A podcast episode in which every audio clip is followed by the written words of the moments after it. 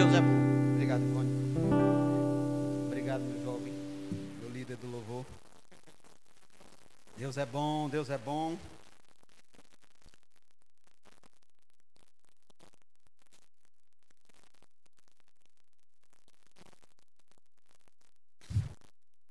Tudo bem? Vocês estão quietos, me olhando. Mas Deus é bom. Daqui um tempo nós vamos estar no nosso próprio prédio.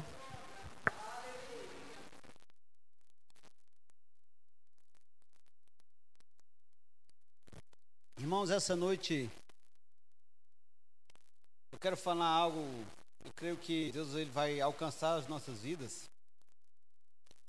Eu sei que para nós provarmos daquilo que o Senhor tem para nós, nós temos que praticar a palavra, não é?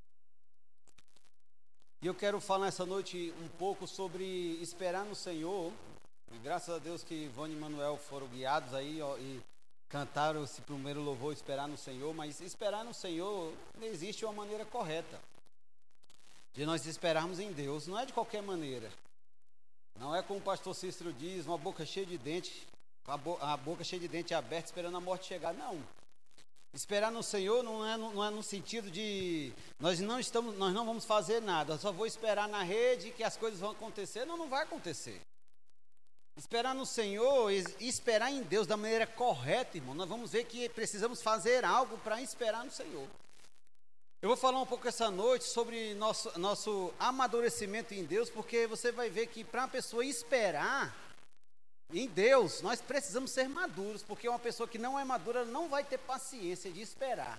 Eu não estou dizendo que nós vamos esperar sem fazer nada, mas a pessoa que não é madura, ela não vai saber esperar, como diz as Escrituras. Olha, eu tenho uma filha lá em casa, Maria Clara. Ela, quando não quer alguma coisa, dá um xilique, se joga para trás, chora. Por quê? Foi porque ela é uma criança. Não sabe esperar. Se dá na hora do almoço e ela vê o prato passando, ela fica nervosa, chora, porque é uma criança. É lógico que nós damos, né? Porque, minha filha, calma, calma. Mas, irmãos, eu vou dizer para você, com Deus, eu sei que Deus é bom, eu sei que Ele é misericordioso e Ele já provou isso enviando Jesus Cristo. Mas eu vou dizer para você que se nós não amadurecemos, irmãos, Deus, não vai dar um jeitinho, não, porque existe uma maneira correta de nós cremos em Deus. Existe uma maneira correta, irmãos, de nós esperarmos em Deus, e você vai ver que a Escritura diz que existe uma maneira correta em crer em Jesus. Não é crer de qualquer jeito. Se crer de qualquer jeito, não vai funcionar. Não é crer do jeito que eu quero. Não, irmãos, existe uma maneira correta de crer, existe uma maneira, uma atitude correta por enquanto que nós estamos esperando o cumprimento de alguma promessa. E nós vamos aprender que se nós não amadurecermos, irmãos, nessa área nas nossas vidas, nós vamos querer dar um jeitinho, e um jeitinho brasileiro. Eu vou dizer para você: Deus não é brasileiro, Deus não precisa de um jeitinho. Muitas vezes nós vamos ver que homens e mulheres de Deus que quiseram dar um jeitinho pioraram muitas coisas. E Deus depois teve que consertar, teve um prejuízo. As coisas aconteceram no final, mas teve um prejuízo grande, porque eles quiseram dar um jeitinho. Não, está demorando demais. Vou dar um meu jeitinho aqui, porque talvez Deus esqueceu. Irmãos, se ele fosse esquecido, ele não seria Deus. Não é? Mas eu quero dizer para você que, como eu falei, uma, um bebê, e Paulo falou que as pessoas que nasceram de novo têm pouco tempo, elas são bebês espirituais, realmente elas não vão saber esperar. Mas nós não precisamos morrer como bebês espirituais. Nós devemos, irmãos, o nosso compromisso com Deus é amadurecermos espiritualmente e aprender a esperar e não ficar ansioso por qualquer coisa. Ansiedade, irmãos, é um significado que nós não estamos sabendo esperar a promessa de Deus. Porque a Bíblia diz: não andeis ansiosos de coisa alguma. Ansiedade, irmãos, é algo que, que remete ao futuro. Uma pessoa hoje, o mal é a, é a depressão, que é medo do passado, e a ansiedade é o medo do futuro. Jesus ele dizendo, olha, por mais ansiosos que vocês estejam, o que é que vocês podem acrescentar? Quantos côvados você pode acrescentar na sua vida? Quantos minutos? Nenhum, irmãos. E a gente aprende, né? O mundo nos ensina que se a gente não tiver ansioso, não tiver preocupado, nós não, nós não, nós somos irresponsáveis. Sim, mas tem tanta pessoa responsável ansiosa que está dormindo com remédio, que está em hospitais. Que tipo de responsabilidade é essa? São pessoas que não conhecem a Deus. Não tem errado, não, tá, não, dá, não é algo errado, irmão, mas é melhor conhecer ao Senhor, ao ponto de nós não ficarmos mais ansiosos por coisa alguma. Por quê, Rafael? Porque eu me lembro que quando eu era criança, eu nunca fiquei ansioso por, ansioso por nada. Porque eu sabia que em casa ia ter comida, ia ter minha roupa lavada. Não ficava, acordava e feita, eita, será que vai ter comida hoje? Porque a maioria das crianças, mesmo os pais passando dificuldade, elas não sabem que os pais se viram o pé a cabeça para dar comida em casa. Porque os pais não querem transmitir isso para a vida dos filhos. Se vira, dorme pouco, tem trabalha dois, três, quatro empregos diferentes. Fica um dia sem dormir para ganhar mais aqui, para poder dar uma comida e a criança acorda, só quer saber de comer o biscoito. Claro, é normal. Mas eu vou dizer que, como Deus é o nosso Pai, irmão, nós temos que ter a mesma atitude diante do Senhor. De que, Rafael? De descansar em Deus. E aprender, irmão, nós temos de fato que aprender a descansar em Deus. E nós vamos ver que esperar no Senhor não é que eu vou esperar sem fazer nada. Há uma atitude correta para nós podermos esperar em Deus. Eu não estou dizendo que vai demorar ou que está demorando para chegar, irmãos. Não, mas eu estou dizendo que durante o processo da espera tem algo que nós devemos fazer. E se nós ficarmos crianças espiritualmente falando, dando chilique por qualquer coisa, ah, não chegou ainda, ah, não aconteceu, não vou mais para, a igreja, ah, não aconteceu, não vou mais para essa igreja, vou mudar de igreja. Ah, também não aconteceu, não vou mais dizimar, não vou mais ofertar. Não, isso é chilique de criança, irmãos. Nós devemos crescer. Irmão, só dizer para você, não existe igreja perfeita, porque a igreja é formada de pessoas. Pessoas não são perfeitas. De fato, a Bíblia diz que se nós andarmos em amor, nós nos tornamos perfeitos. Porque essa é uma atitude perfeita. Só que de, inevitavelmente eu vou falhar com você, porque eu não sou perfeito. Eu estou procurando a perfeição andando em amor, mas algum dia, certamente, irmãos, eu não estou profetizando, mas certamente eu vou falhar com você. Alguma coisa, eu vou fazer algo que você não gosta, que você achou errado, que você poderia dizer que eu poderia fazer diferente, é normal. Mas irmãos, eu vou dizer para você que o nosso Deus, ele não falha. Não adianta a gente, a gente conhece pessoas que mudam de igreja, mudam de igreja, mudam de igreja, mudam de igreja e a vida continua a mesma coisa. Nenhuma igreja é perfeita, não vai ser mesmo não. Como diz o pastor Cláudio Duarte, se você achar uma, nem entre, que se você entrar vai bagunçar, porque ela é perfeita, agora não vai ficar mais perfeita. Nós temos que parar com isso, é coisa de menino, irmãos. Nós temos que aprender a receber a palavra. Você vai ver uma igreja perfeita, a mais perfeita igreja que a gente pode achar é a igreja que está mais perto, alinhada com a palavra de Deus. Eu me lembro que tinha um amigo nosso, Adriano, e ele congregava na igreja, ele morava aqui e congregava na igreja lá no Coatraque. E aí um dia ele falando, Senhor, eu quero, quero uma igreja mais perto de casa, para ficar mais, mais fácil, né? E aí ele, ele teve um sonho, ele saindo de casa, dando ré, e, e dando a ré no carro, e, e, aí entrando na igreja do lado, ele entrando. Aí ele, oxente, será que é Deus está falando para eu mudar para a igreja perto de casa? Aí Deus disse para ele, não importa a distância. A melhor igreja para você é a igreja que está mais perto da minha palavra. Irmãos, não importa onde nós estamos. Nós temos que estar na igreja que é que está mais alinhada com a palavra de Deus. Ponto, é ali que eu vou estar. Porque aquilo que Rafael diz, aquilo que alguma pessoa que você gosta diz, não vai mudar a nossa vida. O que vai mudar a nossa vida é a palavra de Deus. É a palavra de Deus, irmãos, que vai mudar a nossa vida. Você nunca vai ver um pastor, um ministro, alguém do Verbo da Vida aconselhando segundo o que ele acha, porque o que eu acho não vai mudar você em nada. Mas o que a palavra de Deus diz, irmãos, vai mudar. Eu quero que você abra comigo lá em Tiago, capítulo 1, versículo, vou começar por aí, devagar.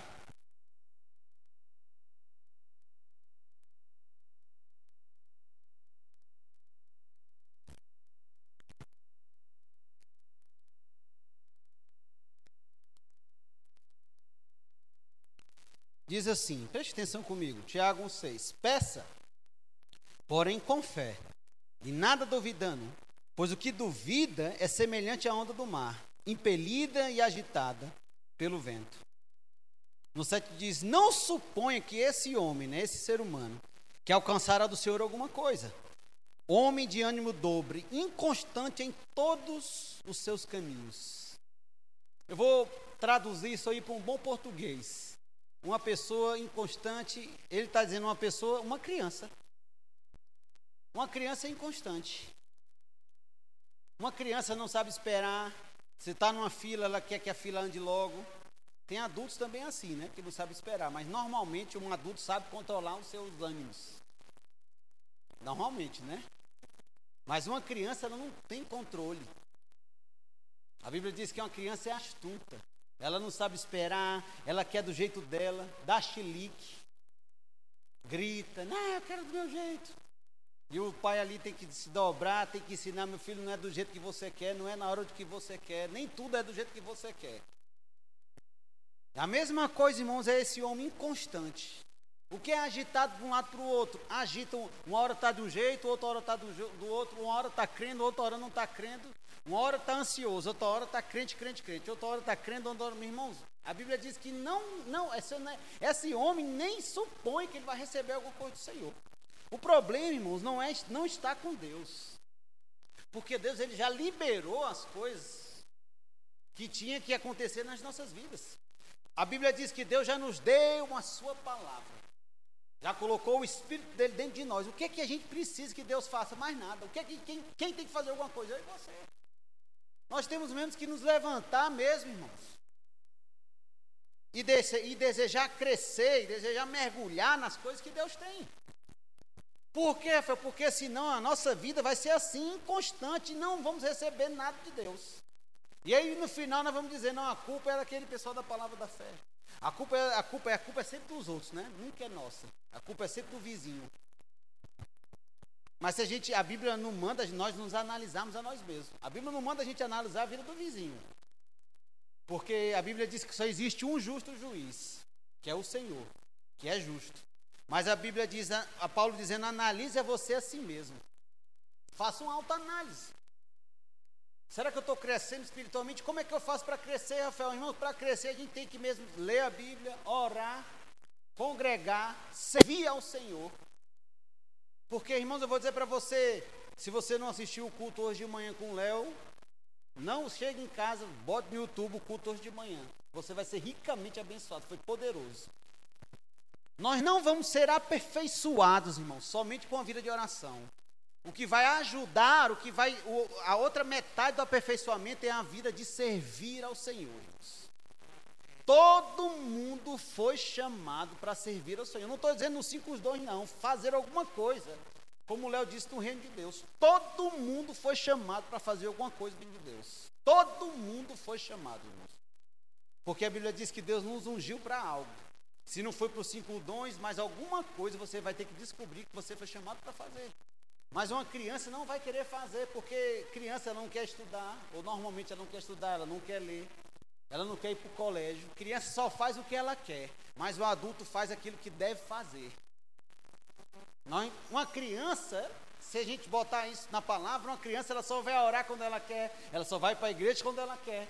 Mas um adulto, ele vai orar porque precisa. Um adulto, ele vai para a igreja se congregar porque precisa. Um adulto vai servir porque precisa. Não porque ele quer, muitas vezes. Um adulto não trabalha porque ele, ah, porque hoje eu vou acordar cedo com uma vontade de trabalhar. Não, muitas vezes é você, a pessoa nem tem vontade de trabalhar, porque está passando algum momento difícil. Mas ele vai porque ele é um adulto e tem responsabilidade. A mesma coisa, irmão, somos nós quando crescemos em Deus. Nós não fazemos mais as coisas porque só porque eu tenho que ter vontade, não, irmãos. Nós fazemos porque há uma necessidade. Estamos compromissados, temos um compromisso com o Senhor de crescermos espiritualmente. E o homem constante não vai receber de Deus, e essa não é a vontade de Deus para a nossa vida. A vontade de Deus é para nós é que sejamos constantes em todos os nossos caminhos. Eu não estou dizendo que vai ser sempre um mar de rosa, não, mas no meio um caminho, quando está bom, eu estou constante. Quando está tudo ruim, eu também continuo constante. Porque as circunstâncias não podem, irmãos, ter o poder de influenciar como eu vou ser, como eu vou agir.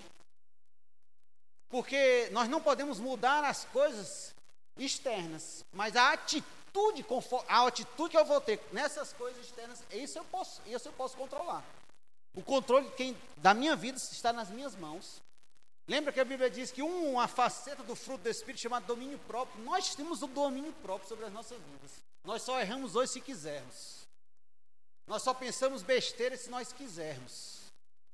Porque a Bíblia diz que se pelo Filho forem libertos, verdadeiramente sereis livres. Jesus já nos libertou. Nós fomos livres, nós escolhemos hoje o que nós vamos fazer na nossa vida. De fato, em Cristo é que nós somos livres de fato, para poder escolher. Hoje nós não estamos mais cegos nem aprisionados pelo pecado. Hoje nós podemos escolher. Hoje eu posso escolher, eu vou servir a Deus ou não, porque eu estou livre. Essa mesma escolha, irmãos, nós temos que fazer para crescermos espiritualmente, para aprendermos a, a, esperar de maneira correta em Deus. Deus ele não quer que tenhamos uma vida frustrada, irmãos. Deus ele não quer que a gente tenha uma, uma, um evangelho a algo somente da boca para fora. Ah, é uma balera que eu vou de domingo, vou na quinta-feira, escuto. Não, irmãos, o evangelho é algo vivo, é a nossa vida. Isso faz parte da nossa vida. É, é quem nós somos. A Bíblia diz que a palavra de Deus é viva e eficaz, irmãos. Ela não é morta, não. Isso aqui não é somente letra, não. É viva. A palavra de Deus é viva. Jesus disse: Nem só de pão viverá um homem, mas de toda palavra que sai da boca de Deus. O que alimenta o nosso espírito é a palavra de Deus, irmãos. Tem espírito que está morrendo com fome, chega a estar tá seco, só a capa. Porque não está se alimentando, irmão.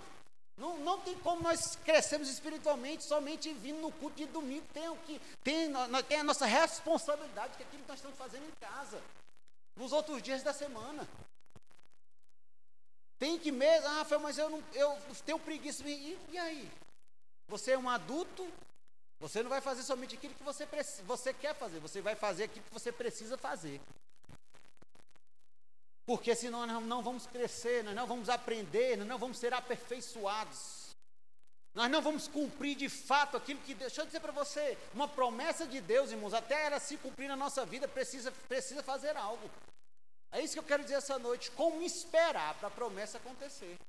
Porque a promessa que Deus tem para a minha vida, se eu não fizer nada, vai morrer. Eu vou morrer sem se cumprir essa promessa.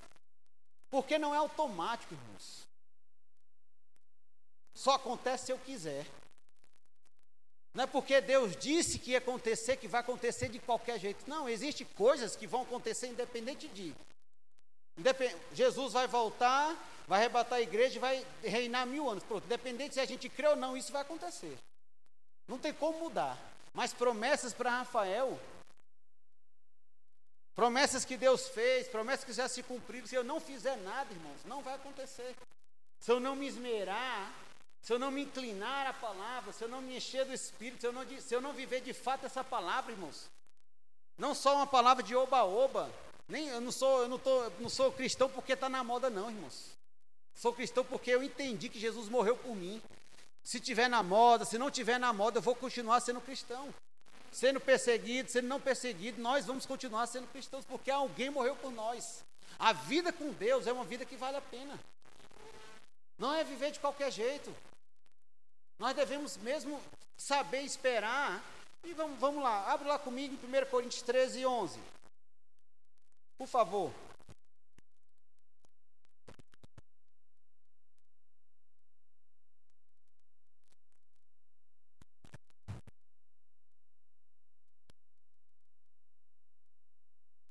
Primeira Coríntios capítulo 13, versículo 11. Diz assim, preste atenção. Isso é Paulo falando. Quando eu era menino, o que, é que acontecia, Fel? Falava como menino, sentia como menino, pensava como menino. Quando cheguei a ser homem, maduro, desisti, desisti das coisas próprias de menino. O que é que o amadurecimento cria nas nossas vidas? Vamos desistir das coisas próprias de menino. Lembra que eu comecei dizendo que criança não tem limite? Quem dá limite para a criança são os pais.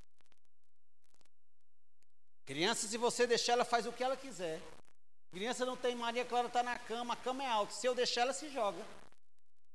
Por quê? Porque ela não sabe que se cair ali, ela vai se machucar, porque ela não é criança. Mas eu, como adulto, não me jogo da cama, eu desço da cama. Porque eu sei que se eu me jogar, eu vou me machucar. Porque eu me tornei adulto e deixei das coisas de criança. Nós não, não, irmãos, um adulto com comportamento infantil é ridículo. Nós achamos isso ridículo. Imagina uma pessoa que já, pelo tempo que ela já tem de cristão, já era para ser uma pessoa madura e ainda não se tornou. Porque não é pelo tempo que nós nos tornamos maduros. Existe, tem 10 anos de crente, existe uma que acabou de nascer, tem seis meses. E essa de seis meses já está mais madura do que aquele que já está anos no Evangelho. Porque não é pelo tempo de serviço. É pelo quanto nós aprendemos e praticamos, nos sujeitamos à palavra de Deus. Porque não se, irmãos, não se engane, se a gente não se sujeitar nessa palavra, isso não vai funcionar. Amém?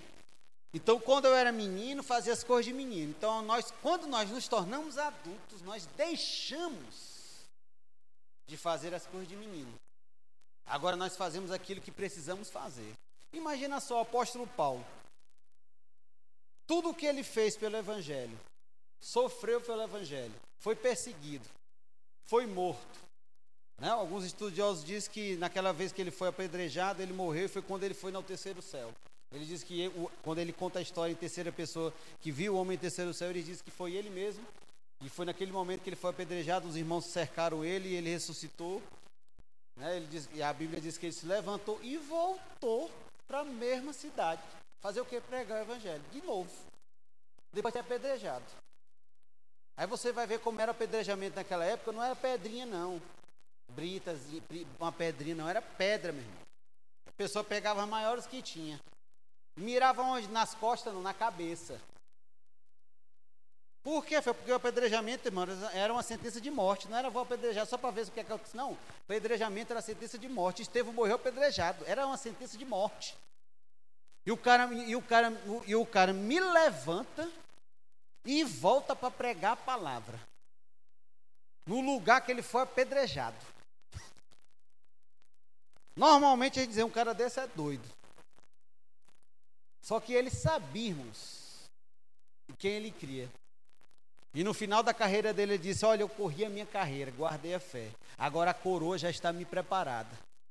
Para não somente a mim, mas para todos aqueles que amam a vinda do Senhor. E vou dizer para você: nós vivemos uma vida e vamos viver muito. Vamos, se a gente viver muito, vamos dizer que a gente vive 100 anos. E a nossa eternidade, irmãos? Que não tem 100 anos, nem, nem 200, é um, nem milênio, é a eternidade inteira. Me perguntava, a gente conversa, eu estava conversando com o pessoal e disse, ah, mas porque se Paulo tivesse vivo, ele, ele, com esses recursos que ele tem hoje, ele já tinha ganhado no mundo inteiro para Cristo. E hoje eu falei, rapaz, a diferença é que Paulo entendia que tinha uma urgência. Porque quando você vai ver que ele fala nas cartas dele, olha, quando Jesus voltar para nos buscar, ele achava que ele estava nessa geração. Quando Jesus vier nos buscar, ele se colocava, olha, Jesus está vindo. O problema foi que o tempo passou e os crentes foram vendo, ah, Jesus não voltou ainda. Aí passou a geração de Paulo, passou a geração dos apóstolos, não, Jesus não voltou, não. Quando eu era menino eu escutava isso, pois é. Quando eu era menino, toda geração diz quando eu era menino, mas vai chegar uma que quando eu era menino, não, acabou. Não vai ter mais quando eu era menino. Vai chegar um tempo que não vai ter mais essa gente quando eu era menino, pois é, quando eu era menino, meu pai foi arrebatado. E aí já era. E, e, como nós vemos as coisas acontecendo, e parece que, é, parece que é uma coisa pior do que a outra todos os dias, né? Mas graças a Deus que nós que estamos em Cristo, nós não precisamos ficar com medo dessas coisas. Vamos lá, né? Abra comigo em Isaías 64, versículo 4, por favor.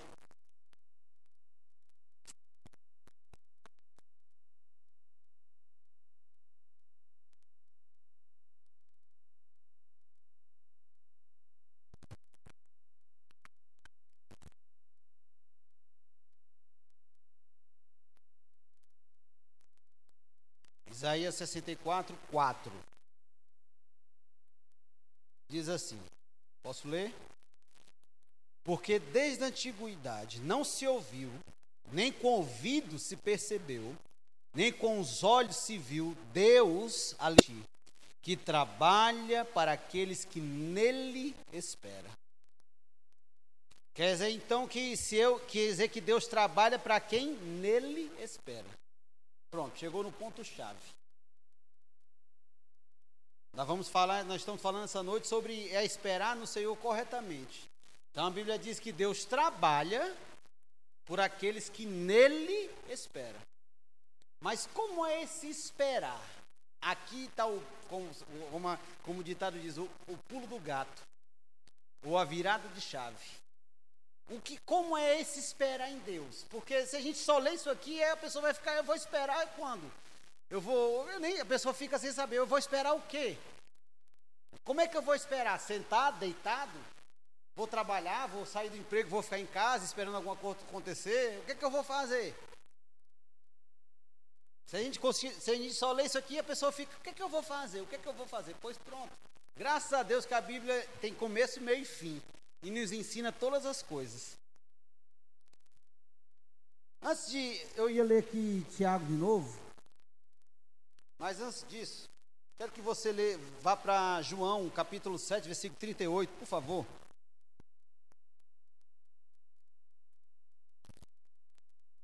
João 7,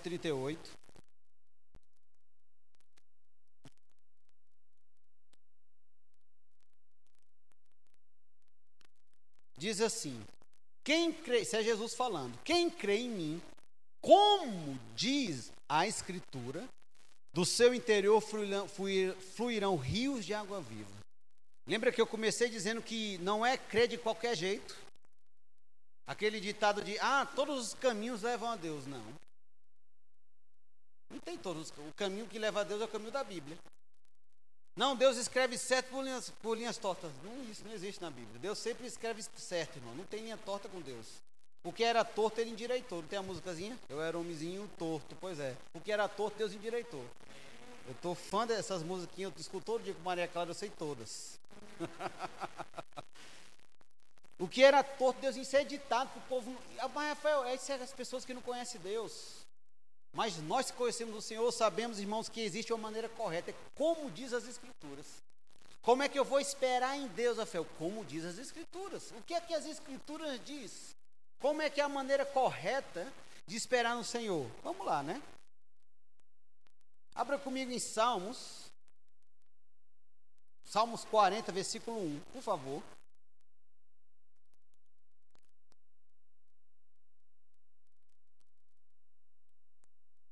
Salmos 41.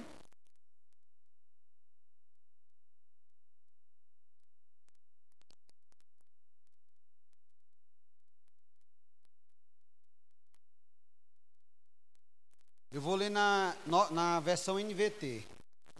Diz assim: Esperei com paciência pelo Senhor. Parou aí? Não, tem um ponto e vírgula. E ele se voltou para mim e ouviu o quê? O meu clamor. Vou ler de novo. Esperei com paciência pelo Senhor. Ponto. Agora vírgula. E ele se voltou para mim e ouviu o meu clamor. Então, a primeira coisa que nós vamos fazer para esperar em Deus é falar algo para Deus. Lembra que a Bíblia diz que fé, ela tem uma atitude correspondente, e a fé chama a existência aquilo que não existe como se já fosse. Então, para nós esperarmos algo em Deus, nós precisamos, entre, vamos, vamos botar assim, entregar alguma coisa para Deus, para a gente esperar. Como a fé? Pela fé. Esperei com paciência no Senhor, e Ele inclinou e ouviu o meu clamor. Lembra que a Bíblia diz que sem fé é impossível agradarmos ao Senhor? E se a gente for ver os versículos que falam sobre fé, se a gente trocar fé pela definição de sem, chamar na existência as coisas que não existem como se já fosse, é impossível agradar ao Senhor. A primeira parte, para esperar em Deus, é confessar ou orar por algo, para que Deus venha fazer alguma coisa. Eu me lembro que uma pessoa, não vou dizer quem é, uma vez eu vi ela séria, assim, né? Aí eu com a cara assim, eu falei, o que tu tá fazendo? Não, eu tô orando. Orando? Não, eu tô orando no espírito para o diabo não ouvir. Eu falei, meu filho, nem o diabo, nem Deus está ouvindo. Porque a Bíblia diz que fé fala. Romano diz que nós temos o mesmo espírito da fé. Crie, por isso eu falei. Como é que eu sei que eu estou crendo fé? Quando você está falando. Como é, por que, que nós andamos ansiosos? Porque a gente não está orando. Porque se a gente orar e confiar, para que, que vai ter ansiedade? Se você estiver precisando de dinheiro, e eu disser para você amanhã, Vitor, eu vou lhe dar um milhão de dólares. Você vai dormir ansioso? Nunca. Capaz de não nem dormir acho, esperando o dinheiro, né? Mas ansioso para pagar as contas, já amanhã. Se ele confiar em quem está dizendo, que não é qualquer pessoa, né? Chegar alguém na rua vai dizer você, ah, tá certo, tá ok. Várias pessoas já me disseram, olha, hoje eu vou depositar uma oferta na, na sua conta. Amém, estou esperando até hoje. se, fosse, se fosse esperar, né, Ivone? mas, se, mas depende da pessoa. Tem pessoas que se disser, olha, eu vou fazer isso, se confiar, pronto, tá certo. Vou, amanhã cedo, Vitor, é, meu irmão. Hoje, hoje eu estou bem na fita. Fala logo com o Rubem, embora minha filha, vamos fazer logo uma viagem para dar uma descansada. Por quê? Por que, que nós estamos ansiosos? Porque ou nós não estamos orando, ou nós não estamos confiando na nossa oração que Deus vai fazer. Porque, irmão, se a gente orar e continuar ansioso, tem alguma coisa errada. Se a Bíblia diz que nós não devemos andar ansiosos por coisa alguma. E a Bíblia diz que Deus, ele, aquele que espera no Senhor, qual é a maneira que ele vai esperar em Deus? Ele se inclina para ouvir o nosso clamor. Se a gente mudar esse clamor para ouvir a nossa confissão, a nossa oração, a nossa entrega, a nossa renúncia, entregar ao Senhor, Senhor, eu entrego isso, eu entrego aquilo, entrego os meus filhos, eu entrego meus negócios. Meu negócio não está dando certo, mas eu creio, Senhor, que vai, portas vão se abrir. Você não vai ter que, você não pode e você vai ter que se dominar para não acordar segunda-feira ansioso. Irmão, não é, não é mágica, não. Você vai acordar pensando. Que as pessoas acham que vai acontecer uma lavagem, você vai dormir e acordar sem saber de nada. Não, irmãos, Deus não faz, a, Deus não apaga a nossa memória, não. Graças a Deus. O cara vai acordar que quem sou eu, onde é que eu estou? Não. O pensamento vai vir, a vontade de você ficar ansioso vai vir, mas o que é que nós fazemos? Dominamos a nossa carne. Nós dominamos o nosso pensamento. Irmãos, a, atitude, fé, ela sai do nosso coração, não sai da nossa mente, irmãos. Nós podemos duvidar na nossa mente por um tempo, nós não podemos duvidar no nosso coração. Quantas vezes eu orei crendo por algo, duvidando na minha mente, porque eu, era impossível, mas no meu coração eu cria. E conforme eu confessava e meditava na palavra, a minha mente ia ser transformada. Lembra em Romanos Renovar a vossa mente. Nós temos que renovar. Como é que nós renovamos a nossa mente? Pela palavra de Deus. Não é no dia para noite, eu não renovo minha mente nem dia para noite, não. Eu durmo, acordo pensando a mesma coisa. Só que conforme o tempo vai passando, eu vou renovando a minha mente. Eu vou aprendendo a esperar em Deus. E você vai ver, irmãos, que nós oramos uma vez por algo e depois nós rendemos graças. Nós vamos ver quem fez isso. Abraão fez isso. Quando Deus mudou o nome, o nome dele era Abrão. Depois disse, Deus agora você vai ser chamado Abraão. O significado pai de multidões. Imagina Abraão chegando nos lugares e falando: Olha, meu nome é Abraão. E na época o nome tinha um significado, tinha um nome, né? O nome tal, nasci com muitas dores. Ele chegava, quando ele dizia Abraão, era a mesma coisa dizer: Olha, meu nome é pai de multidões. O pessoal olhava: Que multidão? Que Abraão não tinha nenhum filho. E já estava ficando velho. Imagina, Flávio. Quantos anos as pessoas ficaram de Abraão? Na frente, ninguém manga na frente, não. Diz por trás. Ele é doido, olha. Esses crentes são doidos. Não, irmãos. É porque eles não conhecem o Deus que nós servimos. Nosso papel mesmo é mostrar às pessoas, irmãos, que fé funciona. A nossa vida, porque se fosse somente para a gente ser salvo para o céu, a gente já tinha ido, mas tem um papel fundamental. A Bíblia diz que nós somos o sal e a luz desse mundo. E contra fatos, irmãos, não tem argumento. Quantos anos Abraão ficou?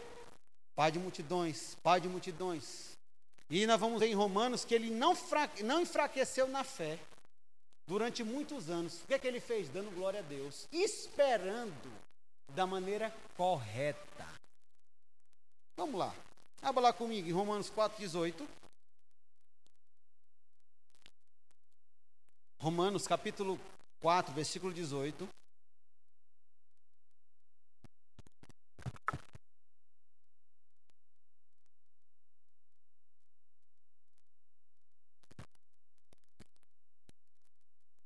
Diz assim, preste atenção.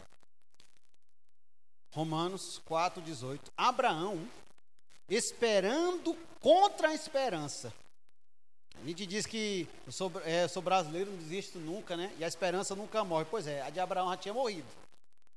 Eu não sei quantos anos leva para a esperança morrer, mas a dele, a Bíblia diz que ele estava esperando já contra a esperança. Porque a gente ainda se agarra na esperança. E quando a esperança morre, como é que faz? A esperança morreu, meu filho. Abraão esperando contra, ele não tinha, contra a esperança, creu para vir ser pai de muitas nações, segundo o que lhe fora dito, assim será a tua descendência. E sem enfraquecer na fé, embora, porque fé não nega fatos, embora levasse em conta o seu próprio corpo amortecido, sendo já de 100 anos e de idade avançada de Sara, não duvidou por incredulidade da promessa de Deus, mas pela fé se fortaleceu, fazendo o que? Dando glória a Deus. E estando plenamente convicto, diga comigo, plenamente convicto, de que ele era poderoso para cumprir o que prometera. Olha só, o que é uma pessoa estar plenamente convicto? Eu anotei aqui algumas coisas. Diz assim: a decisão é nossa de se tornar plenamente convicto. Deus nos deu as armas para nos fortalecermos na Sua palavra. Quando renovamos a nossa mente pela palavra, nada mais vai poder nos parar nem nos atingir. Então Abraão, ele creu contra a esperança. Como é a maneira correta, Rafael, de esperar em Deus? Não é sem fazer nada, irmãos. É dando glória a Deus. É renovando a nossa mente pela palavra, sem enfraquecer na fé. Ah, Rafael, mas se passaram muitos anos, e aí? Sem enfraquecer na fé. Abraão recebeu uma promessa, mas ele não duvidou por incredulidade, porque ele sabia que quem fez a promessa era fiel e justo para cumprir. Porque quem fez a promessa não foi Rafael, não, irmãos, foi Deus. E Abraão conhecia o Senhor. Porque há muitos anos atrás, Deus mandou Abraão sair da parentela dele e ir para uma terra onde Deus ia mostrar Deus não tinha mostrado, não. Vai. Para onde vai? Vai que conforme eu vou te mostrando. E ele foi. Dependendo 100% de Deus. E não tinha Bíblia para ele ler, não, meu filho. Não tinha oração em outras línguas para ele se encher do Espírito. Não, ele foi e foi. Saiu da parentela dele e embora. Foi, vamos embora. Imagina ele dizendo, olha, eu vou me embora porque teve um Deus que apareceu para mim mandou eu ir embora. O pessoal do Abraão ficou doido. Abraão, né? Depois que ele foi se tornar Abraão. Qual é a maneira certa de estarmos esperando em Deus, Rafael, não enfraquecendo na fé? Como é que eu não enfraqueço na fé, na fé, Rafael? Renovando a nossa mente pela palavra. Congregando. Irmãos, a primeira coisa quando eu vejo que um crente deixou de congregar que está acontecendo na vida dele. Em vez de ser o contrário, o cidadão tinha que viver na igreja, né? ele sai. Não, não vou na igreja esse tempo, não, porque estou tá, passando muito problema. Morra. Vai fazer o quê? Vai enfraquecer na fé. O problema vai sumir, não, vai aumentar. Porque problema não some, irmão, sem fazer dana não. Nós temos que enfrentar os problemas. Se a gente não enfrentar um problema, irmão, não vai sumir, ah, eu vou esperar. Não, temos que enfrentar. Pode dar vergonha, pode, mas nós temos que enfrentar os nossos problemas. E a Bíblia diz que ele não enfraqueceu na fé, embora ele levasse, ele levasse, olha, rapaz, eu já estou velho. Mas ele olhava para o corpo dele, já olhava para Sara, Sara, eita, Sarinha. Não, mas quem fez a promessa é fiel. Quem fez a promessa é fiel. E sem enfraquecer na fé, ele, ele não duvidava, ele dava glória a Deus. Pela fé ele se fortalecia. Irmãos, quando ele diz que pela fé ele se fortalecia, ele é sem vontade. Porque fé não precisa de vontade. Abraão, na a jornada, exatamente como o Léo falou, a jornada aperfeiçoou Abraão. Porque o Abraão do final não era o Abrão que começou a jornada com Deus. Ele se tornou pai da fé. Ele não era, mas ele se tornou na jornada. Deus pegou o homem impossível, impossibilidades. Deus é como faz a nossa vida. Nunca imaginei, irmãos, que eu poderia estar aqui falando para pessoas. Nunca imaginei que eu poderia ir em frente de negócio de igreja. Mas o Rafael que começou lá atrás não é o Rafael de hoje, porque eu vou, estou me tornando aquilo que Deus deseja que eu seja. Dependendo da unção, para fazer aquilo que Deus me chamou para fazer. Irmãos, eu quero fazer 100% aquilo que Deus me chamou para fazer. Mas eu não vou ficar em casa, eu não vou ficar esperando as coisas acontecer. Eu vou fazer acontecer. Eu não posso, não, não posso, a gente não pode se dar o luxo, irmãos, de enfraquecer na fé. Porque sem fé é impossível agradar a Deus. Se a gente enfraquecer na fé, nós não vamos agradar a Deus. E não vamos provar daquilo que Deus tem para as nossas vidas. Eu não estou dizendo que é fácil, não. Não, longe disso. Irmãos, nós vivemos no mundo real, não é no mundo da fantasia, não. Como eu, eu gosto de brincar aqui, no, no, mundo real não tem vingadores, não tem heróis, não. Os heróis somos nós mesmos, irmão. Vencendo o gigante todo dia.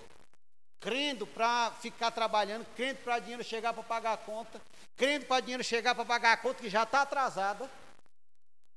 Os heróis somos nós mesmos, mas se a gente enfraquecer na fé é pior. Mas a Bíblia, a Bíblia, diz, irmãos, que Abraão, mesmo sem ter uma aliança, da nova aliança com Deus, Deus imputou a ele a justiça. Abraão foi justificado porque ele creu, irmão. Porque na antiga aliança, as pessoas não tinham Jesus, mas aquele, se eles andassem em fé crendo, isso a Bíblia diz que imputava a eles por justiça. E você vai ver que ele, isso, no 22 diz, isso foi imputado também para a justiça. E no final, ele, quando ele estava plenamente convicto de que era poderoso para cumprir o que prometera. Você vai ver que existe uma jornada até Isaac chegar. Mas Isaac só chegou, sabe quando? Quando Abraão estava plenamente convicto. Se ele, se, ele, se ele tivesse plenamente convicto antes, Isaac já tinha chegado. Porque para que, que Deus ia esperar anos para Isaac chegar? Se essa. Não, porque. Não, pô, não tem explicação, irmãos. Mas aí, se lê a sua Bíblia, quando você vai ver, quando ele ficou plenamente convicto, o anjo veio e disse: Abraão, daqui a um ano.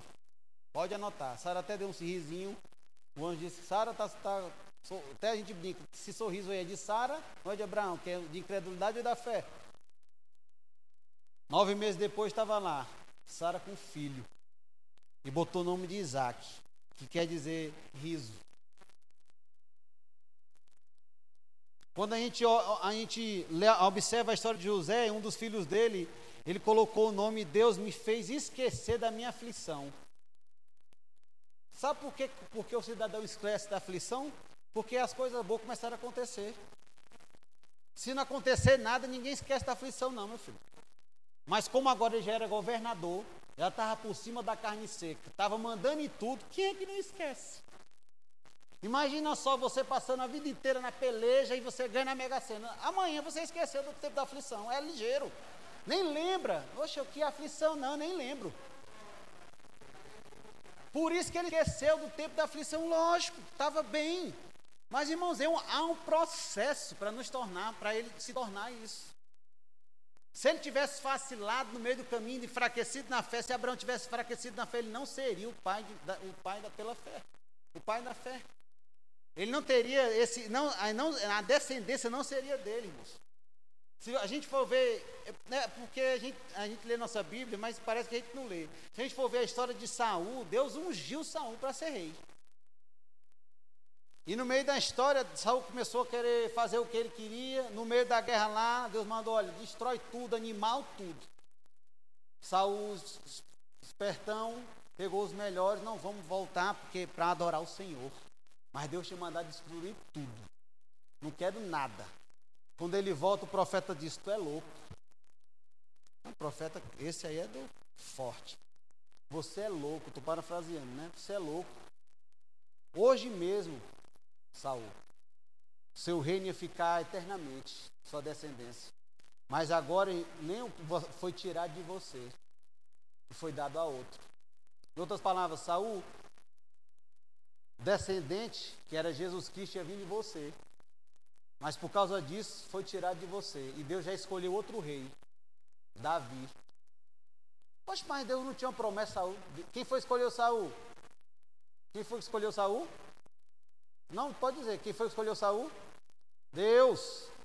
O povo queria um rei. Pois é, Deus falou, já escolhi entre vocês, aí levantaram Saul, Deus é Saul, ungiu Saul, ele era rei. Deus escolheu Saul, irmão. Mas Saul se desviou do meio do caminho. Desobedeceu a Deus. E o profeta disse: Olha, hoje mesmo a sua descendência ia ficar para sempre. Mas aí hoje, por causa disso, você é louco. Foi tirado de você e foi dado a outros. Já existe outro rei Israel. Deus já ungiu outro rei. Aí Saul, ah, meu amigo, agora já era. Deus já tinha ungido Davi. E Jesus é descendência de quem? De Davi, irmãos. Foi dado a outro. E Deus, prometeu, Deus não prometeu, prometeu. Mas, irmãos, do, da promessa de Deus ao cumprimento, existe um período. Quem vai definir se vai ser rápido, se vai ser devagar e se vai acontecer somos nós. Irmãos, quando eu nasci de novo, outros amigos meus receberam promessas que seriam pastores, ministros, só que hoje nem, nem cristãos são mais. Mas Deus tinha um chamado. Deixa eu dizer para você, todo ser humano, irmão, Deus tem um chamado. Existe hoje, não me lembro se é ou é 7 ou é quase 7 bilhões de pessoas. Se todo mundo nascer de novo, Deus tinha um chamado para todo mundo. Deus não é pego de surpresa, não. Eita, Rafael nasceu de novo, deixa eu ver aqui o que, que eu vou botar para esse menino fazer. Não, é do ventre que Deus nos chama. Quando Deus me chamou, irmão, se eu não tivesse feito nada, não estaria aqui, porque não é automático. Há uma jornada, irmãos. Há, não estou dizendo que a gente não, não vai falhar, não, nós falhamos, mas porque eu, eu vou falhar, eu não vou parar, eu vou levantar, sacudir a poeira e vou crescer. Aquilo que eu errava, eu não vou errar mais. A Bíblia diz: olha, se você nascer de novo, aquele que rouba não rouba mais, aquele que furtava não furte mais, aquele que mentia não minta mais, aquele que era avarento não seja mais avarento. É uma mudança de vida. Então, esperar com paciência no Senhor, irmãos, não é de qualquer maneira. Se você for ver lá em Salmos, você não precisa abrir, não, vou ler para você. Salmos 71, no versículo 14, diz assim: Quanto a mim, esperarei sempre e te louvarei mais e mais. Ele, tá, em outras palavras, ele está dizendo: a atitude de louvar mais e mais, irmãos, é de alguém que está crescido. Não é de qualquer maneira, é dando glória a Deus mais e mais. Conforme o tempo passa, irmãos, a gente não vai enfraquecer na fé, não. A gente tem que ficar mais avivado, crendo mais, andando mais na palavra, provando mais os benefícios de estar com o Senhor. O tempo passa, a gente vai diminuindo. Não, irmãos, esse não é evangelho, não. O evangelho, irmãos, a Bíblia diz que é de glória em glória, de fé em fé. Se a gente chegou nesse ponto, no dia que a gente mudar dessa igreja, que nós vamos para outra, Deus não vai deixar a gente para sempre lá, não. Ele vai fazer a gente para outra, porque Deus vai nos esticando, irmãos. Esticando a nossa fé. Porque Deus sabe para aquilo que Ele nos chamou. Nós temos que, nós, nós temos que aproveitar, essa aqui é a palavra, o processo até chegar ao cumprimento da promessa. Porque aquele que prometeu é fiel e justo para que venha cumprir. Amém?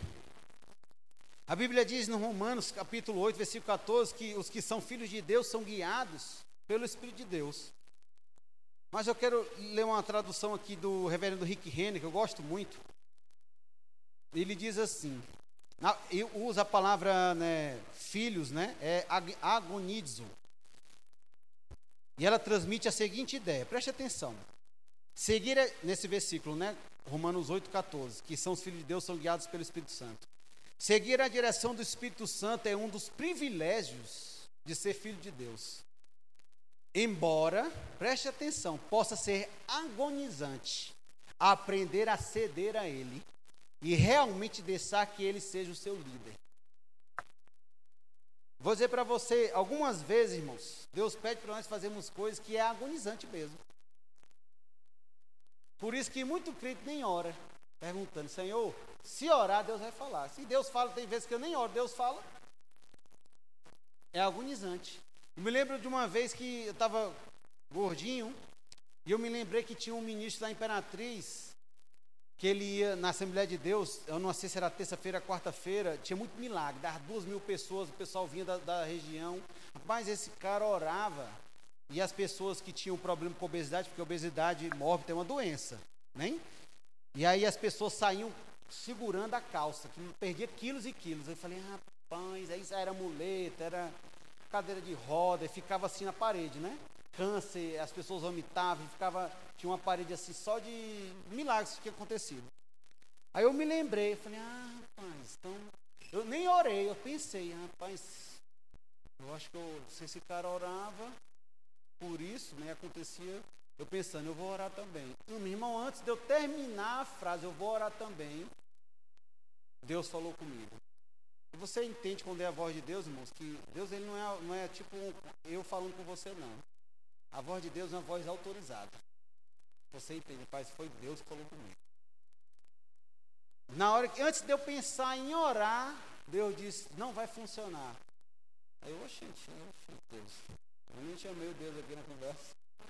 Senhor, não estou nem falando com o Senhor não ainda, calma. Ele não vai orar, porque você conhece a minha palavra. Domine-se. Em outras, em outras palavras, eu ia morrer seco, até hoje eu estaria orando. Indo para monte, fazendo campanha, e estava do mesmo peso. Por quê? Porque ele disse: Olha, você conhece a palavra, domine-se. O que é isso? Coma menos. Por que, que Deus falou isso? Porque eu conhecia a Bíblia. E eu não era mais menino. E eu vou dizer para você que conhecer a palavra, irmãos, tem pessoas que tem, não, não vou nem fazer o remo, porque se eu conhecer a palavra, Deus vai me cobrar. Não, Deus vai cobrar você se você conhecer ou não. É melhor a gente conhecer para fazer o que é certo. Do que chegar naquele dia e dizer, Deus, eu nem sabia, Deus, porque não quis, porque a Bíblia estava lá. Como o Léo disse, meu irmão, naquele dia não vai ter mamãe nem papai, não. Não vai ter titio, vai ter só você e Jesus, tete a tete. E aí? Aquele ser com, com os olhos como chama de fogo na tua frente foi que tu fez? É. é melhor a gente fazer agora. Então existe coisas que o Espírito Santo vai, vai. Vamos lá. Imagina quando Deus pediu para Deus, para Abraão sacrificar Isaac. Você acha que foi agonizante ou não? De, ó, eu, a gente entende quando a gente não tem filho, a gente fica sentimento pelos filhos dos outros, tal, pelas crianças, mas não quando a gente tem filho. É diferente. Eu me lembro que eu estava vendo uma reportagem de uma criancinha, era parecido demais com Maria Clara. Tinha sofrido, tinha morrido um abuso do padrasto, uma coisa assim. Abusou da bichinha, machucou. Rapaz, eu quase choro porque eu, eu que pai, eu falei, rapaz, eu nunca tive esse sentimento que eu tenho hoje, porque eu me coloquei e a mãe, e a mãe, a mãe aprovava isso. E eu fiquei na hora, eu falei, meu, eu mostrei Marina, Marina hoje não pode ver nada porque ela já chora, né? Ela vê o negócio na criança passando, você já chora, porque ela se coloca, ela, meu Deus, se fosse Maria Clara. E aí eu me coloco na posição de Abraão. Imagina Deus dizendo, Abraão, pega Isaac e vai para o monte sacrificar. Sim, mãe, eu vou levar uma ovelha. Não, vai para o monte, vai para o monte. Só que Abraão conhecia quem era Deus. É tanto que ele disse para os homens, ficam aí no monte que nós vamos e nós iremos retornar. Porque Abraão sabia que mesmo se ele chegasse a sacrificar Isaac, Deus era poderoso para ressuscitar ele. Mas quando Abraão foi, opa, o anjo para, para, está ali, ó, sacrifica. O que é isso, Rafael? É, tem coisa que, a gente, que Deus vai nos pedir para fazermos que é agonizante mesmo. Ser guiado pelo Espírito Santo algumas vezes vai dar agonia, porque a gente vai fazer o que a gente não tem vontade. É isso que significa ser maduro espiritual. É fazer mesmo sem ter vontade. É congregar mesmo sem ter vontade. É perdoar mesmo sem ter vontade. É andar em amor mesmo sem ter vontade. É dizimar mesmo sem ter vontade. É ofertar mesmo sem ter vontade. Porque a Bíblia diz que Deus dá semente ao que semeia e pão para o alimento. Deus não vai mentir. Deus não é homem nem filho nenhum para mentir nem se arrepender de todas as suas promessas. É fazer as coisas, é vir para a igreja mesmo sem ter vontade. É vir para a igreja chovendo, ah, está chovendo, mesmo sem ter vontade. Eu vi essa semana, obrigado, um, uma igreja nos Estados Unidos, uma igreja brasileira, irmãos, tinha caído um toró, mas de neve, menos 8 graus. Antes do pastor chegar, a galera já estava na igreja, limpando, porque tinha que limpar para passar os carros, botar sal, né? aquelas coisas de neve, né? E a galera já tinha o pastor, rapaz, vocês são muito animados, o povo é no frio, no frio de torar, irmão. O povo agasalha, só viu o olhinho lado de fora, né? Mas estava lá, e papai era menino era mulher, era homem, todo mundo envolvido. O que é isso, Rafael? Vontade de servir ao Senhor. Marina tem um, Marina, ela tem um ditado que eu gosto muito. Quem quer dá um jeito. Quem não quer, irmãos, vai dar sempre uma desculpa.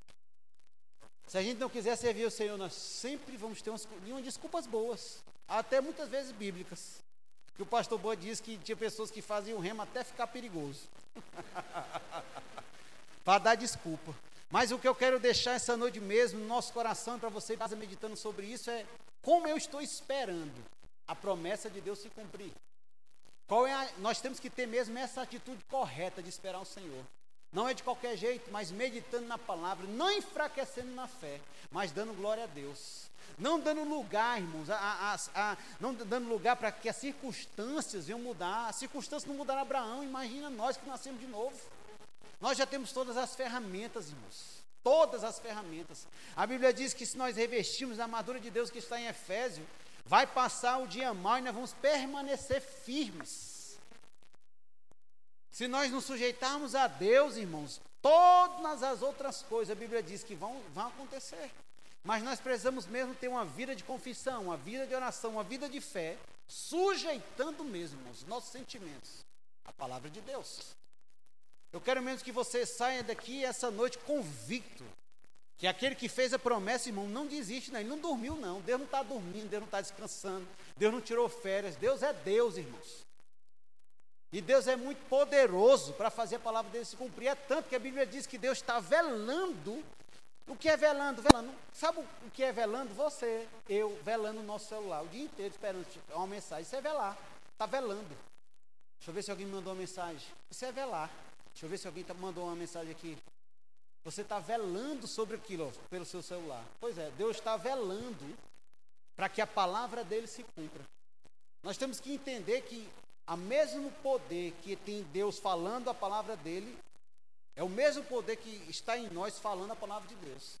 Rafael falando a palavra de Deus é a mesma coisa que fosse Deus falando a palavra dele. Porque a palavra não é de Rafael, é a palavra de Deus. Então, como é que eu vou fazer, Rafael, para esperar? Primeiro eu vou orar, descansar em Deus, porque eu confio no Senhor. E durante o processo eu vou me divertir como? Dando glória a Deus, não enfraquecendo na fé, mas ficando mais intenso. Se o diabo está me colocando quente nas minhas finanças, pois eu vou ser mais intenso no dar. Por quê? Porque a palavra vai ter que se cumprir nas nossas vidas. Se o diabo está tá colocando quente sobre a, sobre a minha, minha vida, a minha saúde, pois eu vou orar mais por cura, vou crer mais por cura, porque nós não seremos derrotados, irmãos. A Bíblia diz que nós somos a igreja triunfante de Cristo. Não é a igreja que fica pelejando, não há um sofrimento. O sofrimento por Cristo, eu vou ministrar, eu vou ministrar depois sobre isso. Há um sofrimento pelo Evangelho, mas não é o sofrimento que as pessoas dizem, ah, eu vou passar necessidade, vou passar fome. Não, o sofrimento por Cristo é muitas vezes renunciar a coisas. O sofrimento por Cristo, muitas vezes, é a gente andar em fé mesmo sem ter vontade. É um sofrimento para a nossa carne. Irmão. Andar no fruto do Espírito, ter domínio próprio. Paulo dizia, eu já estou terminando com isso, que ele esmurrava o seu próprio corpo, sujeitando ele a nada.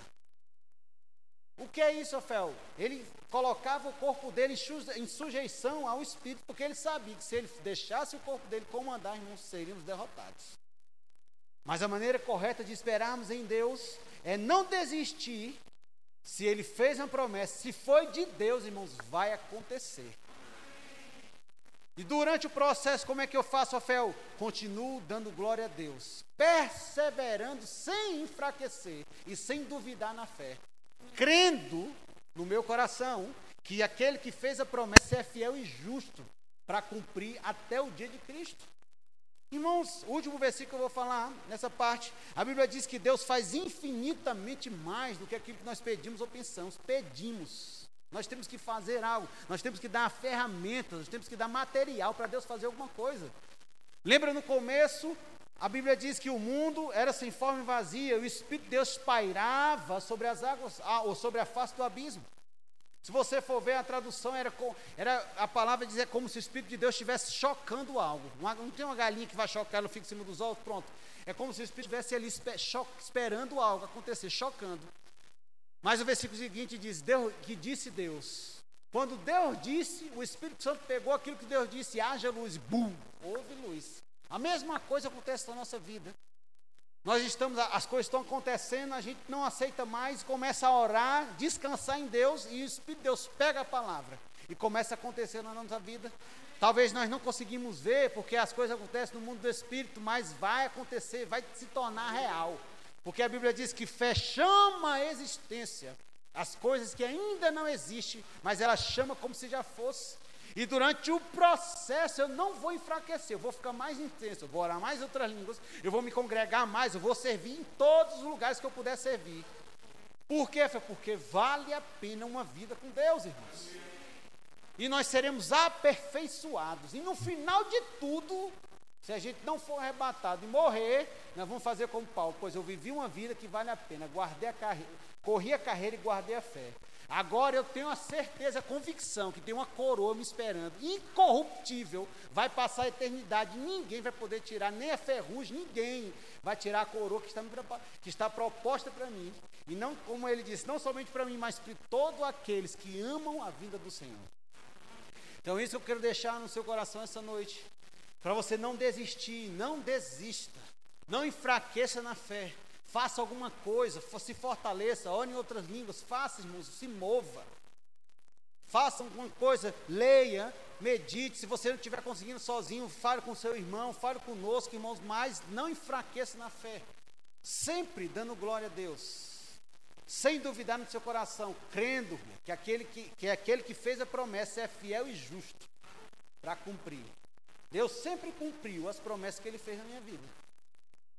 Eu hoje aqui é uma promessa que Deus fez há muitos anos atrás. Existem outras promessas que Deus está fazendo. E eu sei que vai se cumprir. Até Jesus voltar. E eu vou continuar crendo em Deus, dando glória a Deus e aleluia. Mesmo sem as pessoas entenderem por que, que a gente fica feliz, mesmo coisas ruins acontecendo. Porque nós não somos, nós não vivemos pelo que nós vemos. Quando nós amadurecemos, nós vivemos pelo que nós cremos. E a Bíblia diz, no final agora é sério, que Deus está rindo no seu trono, dos seus inimigos. E se Deus está rindo, por que, que eu vou chorar? Se Deus está rindo, irmãos, eu vou fazer o que? Rir. Como o pastor Boa dizia, não foi o diabo, irmão, que me deu alegria. Não é o diabo, irmão, que vai roubar. Foi Jesus que me deu alegria. Ele dizia: O reino que eu faço parte, irmão, é o reino de alegria um homem de alegria. Você vai ver o pastor quando ele diz que foi curado de pedra no rim, sentado no vaso, sorrindo. Eu nunca senti pedra no rim, nem vou sentir em nome de Jesus, mas eu já vi meu pai, meu irmão.